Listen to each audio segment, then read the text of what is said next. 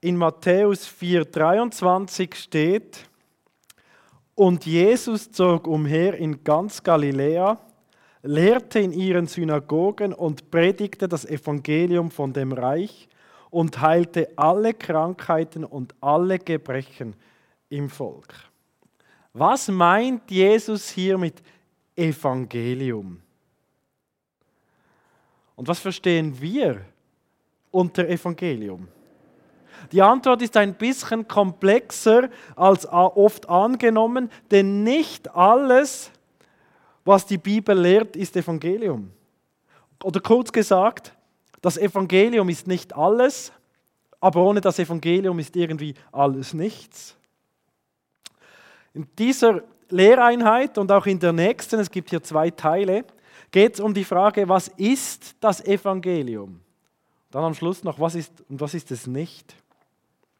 Was gehört alles zum Evangelium? Und auch so die Frage, geht es dabei nur um das individuelle Heil, also um meine Rettung, oder geht es auch darum, dass Gott uns ganz heil machen und die Welt verändern und erneuern will? Also darum geht es in dieser Lehreinheit und dann auch in der nächsten. Aber wieso fünf Punkte heute in diesen beiden Einheiten? Links sehen wir die Punkte, die in dieser ersten Lehreinheit durchgenommen werden, rechts diejenigen aus der nächsten Lehreinheit. Ich beginne mit der Frage, was meint Evangelium? Evangelium kommt vom griechischen Wort für Euangelion. Und Eu, das heißt gut. Und Angelion kann man sagen, das ist so die Botschaft. Wir hatten ja Lehreinheiten zur Angelologie, zu den Engeln. Und der Angelos, das ist der Bote. Oft nennen wir den himmlischen Boten ja Engel. Also es geht bei Evangelium um eine gute Botschaft. Und der Evangelist ist der Botschafter der guten Nachricht. Dieses Wort Evangelion, das erscheint im Alten Testament in der Verbform. Ich glaube, praktisch ähm, hauptsächlich in der Verbform. Es gibt ja das Alte Testament, das wurde ja in Hebräisch geschrieben und dann auf Griechisch übersetzt. Und in der griechischen Übersetzung der sogenannten Septuaginta erscheint das Verb euangelizo 23 Mal und es wird dort oft verwendet, um ein Ereignis zu verkünden, wie Gott aus großer Gefahr gerettet hat. Also Im Alten Testament ist das Evangelisieren, das Verkündigen ähm, einer Botschaft aus großer Gefahr. Im Neuen Testament, Neuen Testament ist Evangelion, Evangelizomai, Evangelizo, so dieses Wortfeld, ein Wort, das sehr oft erwähnt wird. Über 133 Mal kommt das vor im Neuen Testament und es meint in erster Linie nicht einen Lebensstil. Evangelion meint nicht etwas, was wir tun müssen, sondern etwas, was getan worden ist und unsere Reaktion erfordert. Man kann wie sagen, das Evangelium ist eine gute Botschaft von einem Ereignis in der Vergangenheit, das aber bei uns eine Reaktion erfordert. Jesus predigte das Evangelium, er sagte, was, was ist, und er wünschte von den Menschen, dass sie darauf reagieren, sie umkehren, dass sie ihm nachfolgen. Ich kann also sagen, beim Evangelium geht es um eine Rettung aus großer Gefahr das unsere Reaktion dann erfordert. Nun die Frage, was ist der Inhalt des Evangeliums? Es ist jeweils so bei Mitgliederaufnahmen in unserer Gemeinde, da werden diejenigen, die Mitglied werden wollen, gefragt, kannst du das Evangelium in 60 Sekunden erklären? Und ich hatte mal so ein Gespräch und da hat mir eine Person, die mir gegenüber saß, gesagt, ja, das Evangelium gibt es nach Matthäus, dann nach Markus, dann nach Lukas, dann nach Johannes. Und ich habe gesagt, ja genau, das stimmt, alles korrekt. Aber wenn wir das Evangelium sagen, das, nicht einfach ein Evangelium so, sondern das Evangelium, dann meinen wir damit in der Regel ähm, so die Heilsbotschaft von Jesus Christus. Und da ist jetzt die Frage, was ist denn das Evangelium? Angenommen, du müsstest mir diese Frage in 60 Sekunden erklären. Was würdest du erwähnen? Und wenn wir es jetzt ein bisschen systematischer angehen, wie finden wir denn eine gute Antwort zur Frage, was ist das Evangelium? Was ist der Inhalt des Evangeliums? Zunächst möchte ich betonen, dass wir diese Frage nur von der Bibel her beantworten können. Manchmal wird ja heute so, so wie gefragt, ja, was ist denn das Gute an der guten Botschaft? Und dann überlegt man sich, was alles gut wäre. Wir können die Frage, was das Evangelium ist, nur von der Bibel her beantworten, weil nur Gott ähm, uns sagen kann, was das Evangelium wirklich ist. Bringt nichts, wenn wir da einfach etwas wünschen. Wir haben keine andere Quelle, um diese Frage zu beantworten, als nur die Bibel. Und die Frage ist jetzt, was sagt uns die Bibel, was das Evangelium ist? Oder anders ausgedrückt, wo suchen wir in der Bibel? Die erste Möglichkeit, was wir jetzt tun könnten, um so die Frage zu beantworten, was ist das Evangelium, ist, dass wir mal alle Bibelstellen heraussuchen, wo das Wort Evangelium vorkommt. Man nennt das auch, man macht eine Wortstudie. Eine Wortstudie zu Evangelium. Das Problem ist, dass wenn wir diese Bibelstellen zusammennehmen, wo Evangelium vorkommt, oft gar keine Inhaltsangabe dabei steht. Also steht nicht, und das ist das Evangelium Doppelpunkt, sondern steht, und Jesus predigte das Evangelium und er heilte alle Kranken. Und es steht nicht, was er gepredigt hat. Das bringt uns nicht so weit. Vor allem, weil dort, wo die gute Botschaft in der Bibel steht, oft das Wort Evangelium nicht steht. Also es bringt uns so nicht weiter. Ganz spannend ist übrigens, ich glaube, Johannes, er hat ja auch ein Evangelium aufgezeichnet und er erwähnt das Wort Evangelium, glaubt nirgends. Insgesamt erwähnt er es, glaube nur ein einziges Mal und das ist in der Offenbarung, Offenbarung 14, Vers 6. Also wir sehen, eine Wortstudie bringt uns hier nicht weiter. Eine andere Möglichkeit ist, dass wir mal, mal schauen bei den ersten Christen, bei den Aposteln, wie haben sie denn über Jesus gesprochen? Sein Leben, seinen Tod, seine Auferstehung. Was ist für sie die gute Botschaft, das Evangelium? Und wenn wir das machen, so in der Bibel, dann sehen wir, es gibt zwei mögliche Ansätze, wie man das Evangelium erklärt von der Bibel her. Der eine Ansatz den nennt man auch den dogmatischen Ansatz. Dogmatisch heißt lehrhaft oder lehrmäßig so. Also man, man geht lehrmäßig das Evangelium durch. Die, der dogmatische Ansatz ist so die Frage, was muss ich tun, um erlöst zu werden? Und dann die Antwort, erstens, zweitens, drittens, viertens. Das gibt uns eine Antwort, die eher individualistisch ist die die Frage beantwortet, wie kann ein sündiger Mensch mit einem heiligen Gott versöhnt werden? Wie kann das Evangelium das Leben eines Menschen verändern? Die Antwort auf diese Frage, die finden wir zum Beispiel im Römerbrief. Der Römerbrief ist, ich sage mal, die systematischste Ausführung des Evangeliums in der Bibel. Paulus geht ganz systematisch vor. Und er beginnt so in Römer 1,16 so mit, denn ich schäme mich des Evangeliums nicht, denn es ist eine Kraft Gottes, die selig macht alle, die glauben. Und dann erklärt Paulus systematisch, was er mit dem Evangelium meint. Und er spricht von Gott, vom Zorn Gottes und vom Menschen und von Jesus Christus und so weiter. Und dabei geht Paulus auf die Fragen ein, wer ist Gott? Was ist Sünde? Wer ist Jesus Christus? Was ist Glaube und was ist eine angemessene Reaktion auf das Evangelium? Es ist so der dogmatische Ansatz. Dann gibt es auch den narrativen Ansatz. Narrativ heißt erzählend. Der erzählende oder der geschichtliche Ansatz. Und da ist die Frage mehr so, welche Hoffnung gibt es für die ganze Welt? Es ist jetzt weniger individualistisch, es geht mehr um die Frage, welche Hoffnung gibt es für die Welt? Was tut Gott in der Geschichte? Nicht nur beim Einzelnen, sondern bei allen. Und die Antwort finden wir in der Heilsgeschichte. So der große Bogen der biblischen Erzählung. Und jetzt gibt es in, in der Heilsgeschichte große Kapitel. Ihr euch mal kurz überlegen, welche Kapitel gibt es denn in der Bibel? So große Kapitel, Heilsgeschichte.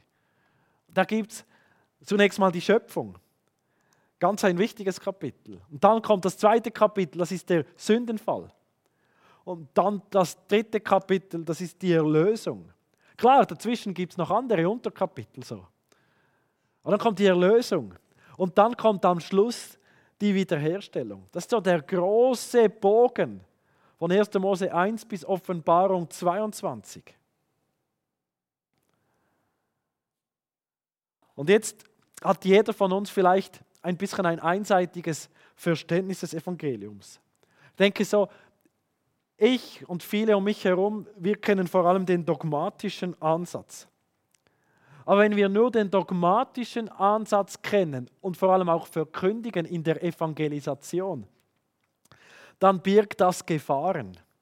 Und die Gefahr ist dann, dass die Zuhörer eine typisch westliche Vorstellung des Evangeliums haben. Wir Westler, wir sind ja sehr individualistisch. Da geht es um mich und Gott ganz individualistisch so. Wir in, in der westlichen Welt, wir haben ein individualistisches Verständnis der Religion und darum auch oft des biblischen Glaubens. Da geht es nur um mich und meine Bedürfnisse. Und wenn wir nur diesen Ansatz kennen und verkündigen, kann das dazu führen, dass Menschen nur den die individuellen Bedürfnisse sehen. So. Die Bedürfnisse nach Freiheit von Schuld und Bindung. Und die Gefahr ist dann, wenn man das Evangelium verstanden hat, dass es zu einer Weltflucht kommt. Denn was habe ich mit der Welt zu tun? Ich bin ja gerettet. Ähm, ich warte dann mal, bis, bis alles den Bach runtergeht. Die, die andere Seite ist da, wenn man nur den narrativen Ansatz kennt, dann birgt das noch viel mehr Gefahren. Denn die Zuhörer erfahren dann, ja, Gott hat einen genialen Plan mit dieser Welt. Er wird mal die ganze Welt neu schaffen oder erneuern. Aber der einzelne Mensch hört gar nicht, dass er mit Gott ins Reine kommen muss. Und dass er auch ähm, Teil dieser Aktion werden kann, die Gott da macht. Ich würde sogar sagen, würde behaupten, nur der narrative Ansatz ist gar kein Evangelium letztlich. Ähm, weil es nur darum geht, ja, wie Gott alles in Ordnung bringt, aber ich werde gar nicht gerettet dabei. Und darum plädiere ich dafür, dass wir die beiden Ansätze zusammennehmen. Dass wir so die große Erzählung der Bibel nehmen, so als Hintergrund, vor dem der einzelne Mensch mit Gott ins Reine kommen kann. Also die, die narrativen Erzählpunkte sind wie so der große Bogen, die die Fragen stellen und der narrative Ansatz beantwortet diese Fragen.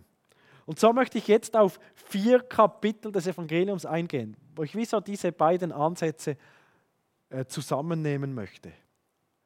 Das erste Kapitel des Evangeliums oder der erste Punkt ist, wo kommen wir her? Schöpfung. Und die Antwort ist, wir kommen von Gott. Es geht also um Gott. Gott, den einen Gott. Zum ersten Kapitel des Evangeliums gehört, es gibt einen Gott. Dieser eine Gott, der ist seit Ewigkeit. Der hat keinen Anfang, der hat kein Ende und dieser eine Gott ist unser Schöpfer. Die Welt ist kein Zufallsprodukt. 1. Mose 1. Gott hat uns geschaffen. Und jetzt die Frage, warum hat Gott uns denn geschaffen oder die Welt geschaffen? Dazu muss ich ein bisschen ausholen. Gott ist ja drei in eins. Vater, Sohn, Heiliger Geist. Und in seinem Wesen ist Gott Liebe. In seinem Wesen ist Gott Freundschaft, ist Gott Gemeinschaft. Das ist wichtig zu beachten, denn wenn wir das nicht beachten, denken wir, aha, Gott Gott hat die Welt geschaffen, damit er etwas lieben kann. Nein, Gott ist in seinem Wesen Liebe. Schon seit Ewigkeit her. Und dann hat Gott uns Menschen geschaffen. Nicht in erster Linie, um von uns geliebt zu werden. Er hatte schon genügend Liebe in sich. Nicht um von uns bedient zu werden. Er braucht eigentlich keine Diener. Er hat ja alles. Nein, Gott hat uns geschaffen, damit wir mit ihm zusammen lieben und dienen. Gott hat ursprünglich eine gute Welt geschaffen, für die er sorgt, voller Menschen, die dazu berufen sind, nicht sich selbst anzubeten, sondern ihn. Darum hat Gott die Welt geschaffen. Jetzt ist es aber auch so, weil Gott unser Schöpfer ist, sind wir als Menschen ihm gegenüber auch verantwortlich. Gott darf und Gott wird einmal Rechenschaft von uns fordern wie wir unser von ihm geschenktes Leben gelebt haben. Also zusammengefasst in diesem ersten Kapitel, wir sind von Gott erschaffen, wir sind von ihm abhängig und ihm daher Rechenschaft schuldig. Noch einmal, Gott ist unser Schöpfer. Wir sind nicht autonom. Gott ist heilig und gerecht. Er lässt den Schuldigen nicht ungestraft. Das ist eine gute Botschaft. Evangelium. Gott lässt den nicht ungestraft, der dich unterdrückt. Aber es ist auch eine schlechte Botschaft, denn Gott lässt auch dich nicht ungestraft. Ja, auch ich werde bestraft werden. Kommen wir zum zweiten Kapitel. Warum ging alles schief? Der Sündenfall, zweites Kapitel. Und die Antwort ist die Sünde. Es ging alles schief wegen uns, wegen der Menschheit, wegen des Sündenfalls, kurz wegen der Sünde. Gott hat uns geschaffen, um ihn anzubeten, ihm zu dienen und andere Menschen zu lieben. Und wenn wir jetzt immer so gelebt hätten, dann wären wir heute noch rundum glücklich. Und wir lebten in einer vollkommenen Welt. Aber stattdessen haben wir Menschen uns von Gott abgewandt, haben uns gegen Gottes Autorität aufgelehnt. Statt für Gott und unsere Mitmenschen zu leben, führen wir ein Leben in.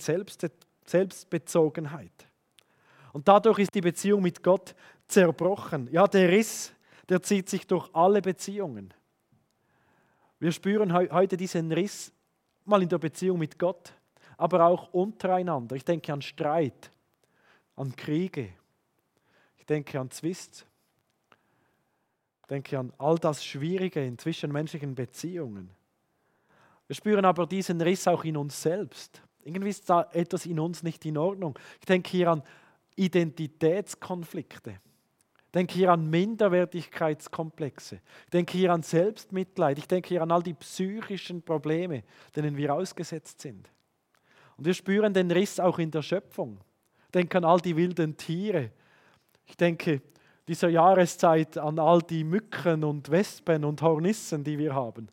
Und wir merken irgendwie, es ist nicht so in Ordnung, mal abgesehen von dem, wie wir mit der Schöpfung umgehen. Die Sünde hat vor allem zwei schreckliche Konsequenzen. Die eine schreckliche Konsequenz ist die geistliche Gebundenheit. Wir Menschen, wir müssen sündigen. Es gibt keinen Menschen, der nur Gutes tut, ohne zu sündigen, sagt die Bibel.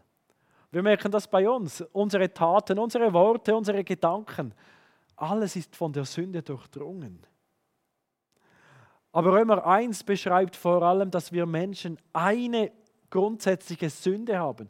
Und das ist, dass wir nicht den verehren, nicht dem Dank erweisen, dem wir Verehrung und Dank schulden, sondern dass wir irgendetwas anderes an die Stelle Gottes setzen. Dass wir irgendetwas anderes zum Letzten in unserem Leben machen und anbeten, verehren. Und das kann etwas ganz Schlechtes sein, aber auch etwas Gutes wie unsere Familie, wie Gesundheit, wie beruflicher Erfolg, wie Sport, wie was auch immer. Aber das Problem ist, das, was wir an die Stelle Gottes setzen, das ist unser Gott letztlich. Das müssen wir wie verehren und es will immer noch mehr Hingabe, noch mehr Verehrung und letztlich frisst es uns innerlich auf. Sind geistlich gebunden. Und die zweite schreckliche Konsequenz ist die Verurteilung, die Verdammnis. Römer 6, 23, der Lohn der Sünde ist der ewige Tod. Römer 1 beschreibt auch, dass der Zorn Gottes auf uns ist. Zusammengefasst im zweiten Kapitel, die ganze Schöpfung leidet unter dem Sündenfall. Wir als Menschen sind schuldig vor Gott, wir sind gottlos, ewig verloren, auf uns wartet die Hölle. Kommen wir zum dritten Kapitel. Wie kommt alles wieder in Ordnung? so die Erlösung. Hier geht es um Jesus Christus. Durch Jesus Christus kommt alles wieder in Ordnung und zwar durch seine Menschwerdung zunächst einmal. Man nennt das auch die Inkarnation. Gott wird selbst Mensch. Und ich sage jeweils, Gott lebte das Leben oder Jesus lebte das Leben, das wir eigentlich leben müssten. Das perfekte Leben. Das Leben, so dass wir vor Gott bestehen könnten. Christus bringt es aber auch in Ordnung, durch sein stellvertretendes Opfer. Ja, vielleicht vor allem durch sein stellvertretendes Opfer. Jesus Christus starb für uns. Ein gerechter Gott kann nicht einfach über die Sünde hinwegsehen. Denkt an einen gerechten Richter. Ein gerechter Richter wird niemals einen Schuldigen einfach laufen lassen. Das wäre ungerecht, das würden wir nicht verstehen. Und Gott kann auch nicht einfach so über die Sünde hinwegsehen. Das gerechte Gericht ist der Tod. Jesus Christus nahm diese Strafe auf sich, obwohl er als einziger Mensch diese Strafe nicht verdient hätte. Er war sündlos. In 2. Korinther 5, 21 steht, den, der ohne jede Sünde war, hat Gott für uns zur Sünde gemacht, damit wir durch die Verbindung mit ihm die Gerechtigkeit bekommen, mit der wir vor Gott bestehen können. Und dann bringt Christus die alles auch wieder in Ordnung durch seine Auferstehung. Die Bibel sagt, vor allem 1. Korinther 15, dass wenn Jesus Christus nicht auferstanden wäre, dann wären wir noch in unseren Sünden. Dann wäre unser Glaube für nichts. Christus ist auferstanden und hat damit den Tod, die Sünde, den Teufel besiegt. Und Jesus Christus bringt alles in Ordnung durch seine Wiederkunft. Jesus kommt wieder. Als Jesus das erste Mal gekommen ist, kam er in Schwachheit, um für uns zu leiden. Wenn Jesus mal wiederkommt, dann kommt er in Macht und Herrlichkeit und er bringt alles in Ordnung, wirklich alles. Er wird dem Bösen, dem Leid, dem Verfall, dem Tod ein Ende bereiten. Und es gibt dann eine neue Erde und wir bekommen einen neuen Leib. Jesus Christus bringt alles in Ordnung. Zusammengefasst, drittes Kapitel. Jesus Christus ist der Retter, er nahm unsere Sünde auf sich, der Zorn Gottes wurde über ihm ausgegossen. Jetzt noch die vierte, das vierte Kapitel. Wie komme ich persönlich wieder in Ordnung? Und die Antwort ist, ich würde mal sagen, das, was wir Bekehrung nennen. Bekehrung ist ja wie die Zusammenfassung von Buße und Glaube. Römer 8, 1 heißt es, für die, die mit Jesus Christus verbunden sind, gibt es keine Verurteilung mehr. Mit Jesus Christus verbunden. Wie sind wir mit Jesus Christus verbunden? Die biblische Antwort ist durch Buße und Glauben. Buße meint ja, ich kehre um. Ich kehre mich ab. Ich kehre heim. Ich nenne sehr gerne als biblisches Beispiel für Buße den verlorenen Sohn. Der Sohn, der vom Vater weggeht, der Vater, der für Gott steht. Der Sohn, der da plötzlich zu sich kommt, dass er merkt, ich fahre mein Leben ja total an die Wand. Der dann umkehrt, sein altes Leben hinter sich lässt, sich abkehrt von diesen Sünden, von diesem gottlosen Leben und heimkehrt in die Beziehung mit seinem Vater. Das ist Buße. Und wir tun Buße, indem wir unsere Sünden bekennen und von den Sünden lassen wollen uns davon trennen. Und der Glaube, Glaube meint, ich setze mein Vertrauen ganz auf Jesus Christus. Ich vertraue darauf, dass Jesus Christus für mich gelebt hat, für mich gestorben ist. Ich tue das dadurch zum Beispiel, indem ich Jesus Christus in mein Leben bitte. Indem ich sage, ich möchte dir gehören, Jesus. Ich vertraue dir mein ganzes Leben an, alle meine Lebensbereiche. Zusammengefasst, Glaube und Buße sind die Antwort auf das, was Jesus für uns getan hat. Ich möchte so diese grundlegende Lehreinheit jetzt abschließen mit einem zusammenfassenden Schaubild. Ihr seht hier die Kapitel, dann die Erzählung und dann die Lehre. Also Kapitel 1, wo kommen wir her? Die Lehre dazu von dem einen Gott, der zu uns in Beziehung stehen möchte. Kapitel 2. Warum ging alles schief? Wegen der Sünde, die uns bindet und verdammt. Dann Kapitel 3. Wie kommt alles wieder in Ordnung? Durch Christus. Und Kapitel 4. Wie komme ich wieder in Ordnung? Und die Lehre durch Buße und Glauben.